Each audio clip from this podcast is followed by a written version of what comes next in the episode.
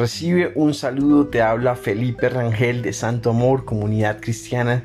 Es una alegría poder compartir con ustedes este espacio caminando con Papá Dios. Un espacio para crecer en la fe, para construir una relación de amor con Dios como nuestro Padre. Hoy quiero hablarles de un tema que se titula ¿Qué hacer con el pecado? Sin duda alguna, una de las cosas que más nos cuestan o que generar una lucha constante y yo creo que hasta el final de la vida tendremos eh, mientras estemos en este cuerpo mortal es el tema de la lucha con el pecado. Eh, muchas veces luchamos una y otra vez con alguna debilidad con alguna cosa y, y nos cuesta. Y como que nos preguntamos qué puedo hacer para para superar el pecado qué puedo hacer para superar mis debilidades qué puedo hacer para lograr eh, una vida a la manera de que Dios quiere que yo la viva. Y, yo me preguntaba y decía, bueno, eh, precisamente eh, le hacía a Dios estas preguntas, sobre todo la pregunta de, de, cómo hacer para trabajar o cómo hacer para enfrentar esas debilidades.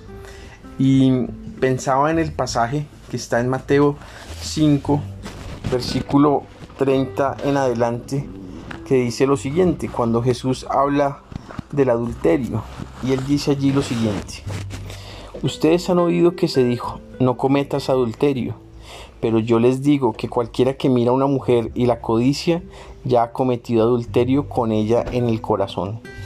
Por tanto, si tu ojo derecho te hace pecar, sácatelo y tíralo más te vale perder una sola parte de tu cuerpo y no que todo él sea arrojado al infierno.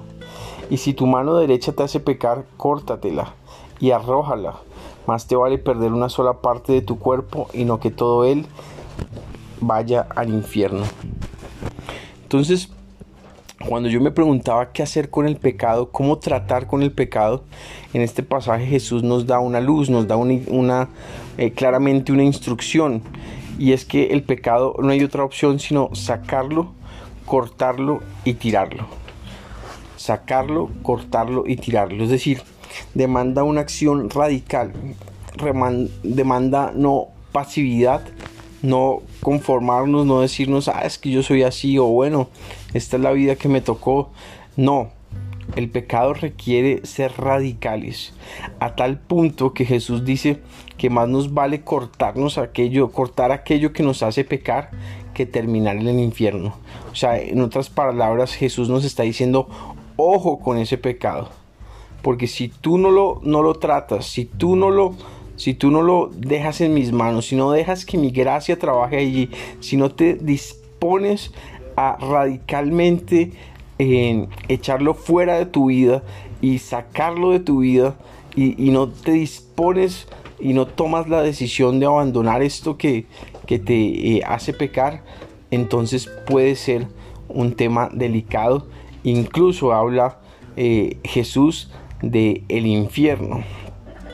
Entonces eh, vemos que la cosa es un tema de proporciones mayores. Entonces, volviendo a la pregunta, ¿qué hacer con el pecado? ¿Qué hago con el pecado? ¿Qué hago con las cuestiones que no he podido vencer? ¿Qué hago con, la gula? ¿Qué hago con el desorden eh, exagerado en áreas de mi vida? ¿Qué hago con eh, la mentira? ¿Qué hago con la envidia? ¿Qué hago con la ira? ¿Qué hago con las groserías? ¿Qué hago con eh, la inmoralidad sexual? ¿Qué hago con todo eso? ¿Qué hago con la avaricia? ¿Qué hago con todas estas cosas que me impiden vivir al máximo de lo que Dios tiene para mí. Y, eh, y bueno, la, respuesta es clara. Tenemos que tomar una decisión y decir, ya no más. Te pido perdón Dios por esto, por esto, por esto. Eh, ayúdame a dejarlo, dame un arrepentimiento genuino, verdadero y ayúdame a sostenerlo en el tiempo y, ayúdame a sacar esto radicalmente de mi vida, dame la fuerza para hacerlo.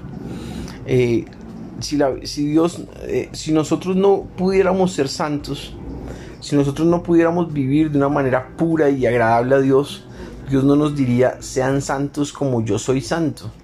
porque entonces si Él sabe que somos, si Él supiera que somos incapaces de ser santos, nos diría eh, otra cosa, nos diría, bueno, luchen con el pecado o, traten de mantenerse lo mejor posible. Nos, nos dice, sean santos como yo soy santo. Es decir, estamos llamados a los estándares de santidad de Cristo. Y eso solamente es posible por la gracia y la misericordia de Él. Pero también una vez que nosotros nos decidimos a dejar aquello que nos destruye, aquello que nos hace daño, eh, que nos disponemos a dejar el cigarrillo, la bebida, el desorden sexual, eh, mm, la mentira, el robo, la avaricia, bueno, tantas cosas que necesitamos que Dios arranque de nuestra alma, pero que empiezan con una decisión nuestra de pedir perdón, de reconocer y de decidir cambiar y sacar esto de nuestra vida de la mano de nuestro Padre Celestial. Bueno, vamos a orar. Padre, te damos gracias por tu amor, te damos gracias porque tú eres maravilloso. Te pedimos, papá, que nos perdones por tanto pecado, por tanta maldad, por tanta cosa que, que hemos permitido en nuestras vidas. Te pedimos, Padre, que endereces nuestra mente, nuestro corazón y nos ayudes a hacer las cosas a tu manera, Señor Jesús. Te pedimos, Padre Santo, que tú, amado Dios, eh, seas eh, ayudándonos a, cortar, a sacar, a, echar, fuera aquello que nos destruye, aquello que nos hace daño, esas debilidades que nos están eh, afectando, Señor Jesús. Padre, danos la fuerza, danos la gracia, la misericordia para hacerlo a tu manera y con excelencia para ti. Ayúdanos a ser radicales, Señor Jesús, radicales en, amarte, en, en hacer las cosas a tu manera, Señor Jesucristo. Te lo pedimos, Padre, en el nombre tuyo, con el poder de tu Santo Espíritu. Amén y amén. Bueno, quiero invitarte hoy a las 6 de la tarde de 6 a 7, a 6 a 7 y media, perdón, a nuestra reunión de eh, ayuno.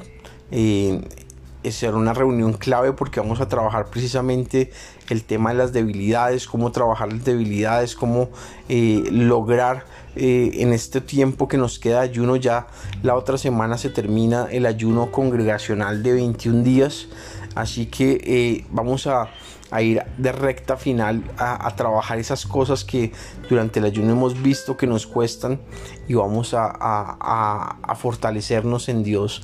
Em, así que te invito de 6 a 7 y media para que nos acompañes, ya sea que estés en el ayuno o no estés en el ayuno, igual eh, lo que vamos a trabajar te va a servir, ya sea que estés ayunando o no, va a ser útil para tu caminar con Dios. Eh, invita a tus familiares, a tus amigos, será un tiempo especial. Espero que nos puedas acompañar. Y bueno, eh, mm, ya sabes, 6 a 7 por Google Meet. Cualquier cosa, información o enlace si se requiere, me puedes escribir a feliperangel81 gmail.com. Eh, así que bueno, así quedamos. Que el santo amor de Papá Dios esté siempre contigo, con tu familia, con todos nosotros. Y bueno, que Dios nos acompañe siempre. Muchas bendiciones.